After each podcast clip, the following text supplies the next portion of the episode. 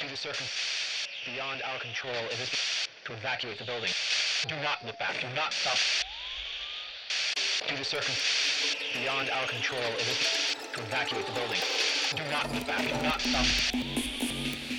Due to circumstances beyond our control, it is to evacuate the building.